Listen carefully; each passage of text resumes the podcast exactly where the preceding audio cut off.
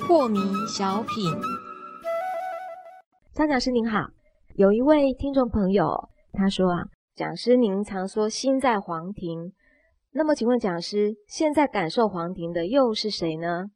是的，这个是这个新朋友啊，常常问到的问题啊，说谁在感觉你的黄庭呢？如果还有另外一个东西在感觉着黄庭，那么你怎么说黄庭是你的心呢？对不对啊？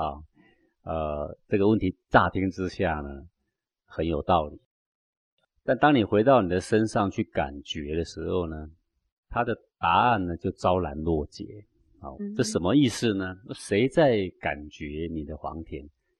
那你去感觉看看啦、是感觉看看，对你用哪里在感觉你的黄庭呢？就是黄庭，没有说再有别人感觉这黄庭。是你似乎会理解成，好像有一个另外的角度在看着黄庭。嗯哦，大家都会这样想。哼，，对，实际上呢，这只是个想象，真正发生在你身上并不是如此，是你用你的黄庭正在感感觉你觉的黄黄庭庭。啊、如果我这样讲，你还是不容易明了。我用一个浅显的方式呢，你可能会比较懂。好，你现在感觉一下你的右手。那我现在问你，谁在感觉你的右手？谁呢？那个感觉在哪里？在手啊，就在手。你是能感觉到你的手，是因为手上有感觉。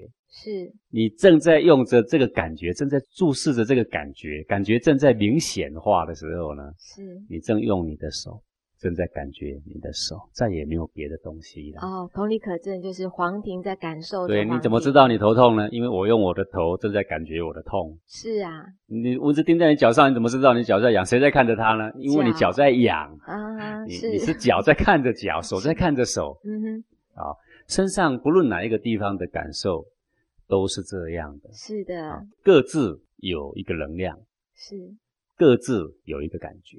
是这个感觉呢，就在你身中那一股的能量上面。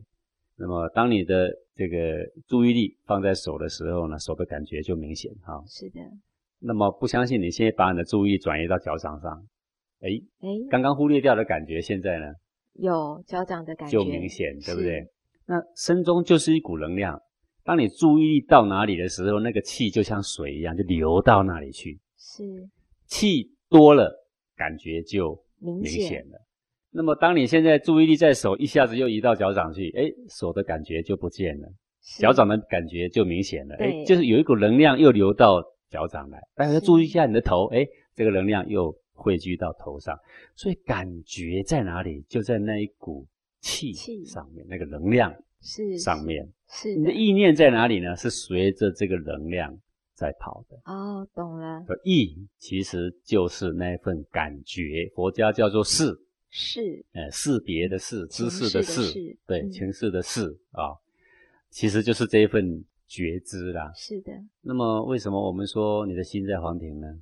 那是因为各位你不妨感觉看看，当你感觉你的手的感觉，它就是一份感觉，它没有好恶，对，它也不生烦恼。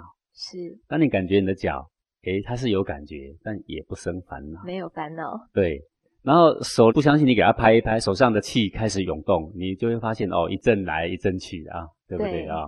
或者是你的手刚刚被什么东西压到了，然后再咻咻咻在里是面有一个能量跑来跑去，对不对啊？你仔细看着那一份感觉，只是热一下又跑掉，热一下又跑掉，是我们叫做涌动，对不对？对，当然，它不生烦恼。我们说的烦恼是属于情绪性的烦恼，烦恼只在哪里发生呢？就在黄庭。是你慢慢观察全身，就会发现这个答案。因为这个呢，不必去论证，也不必辩驳，是这个只能靠感觉。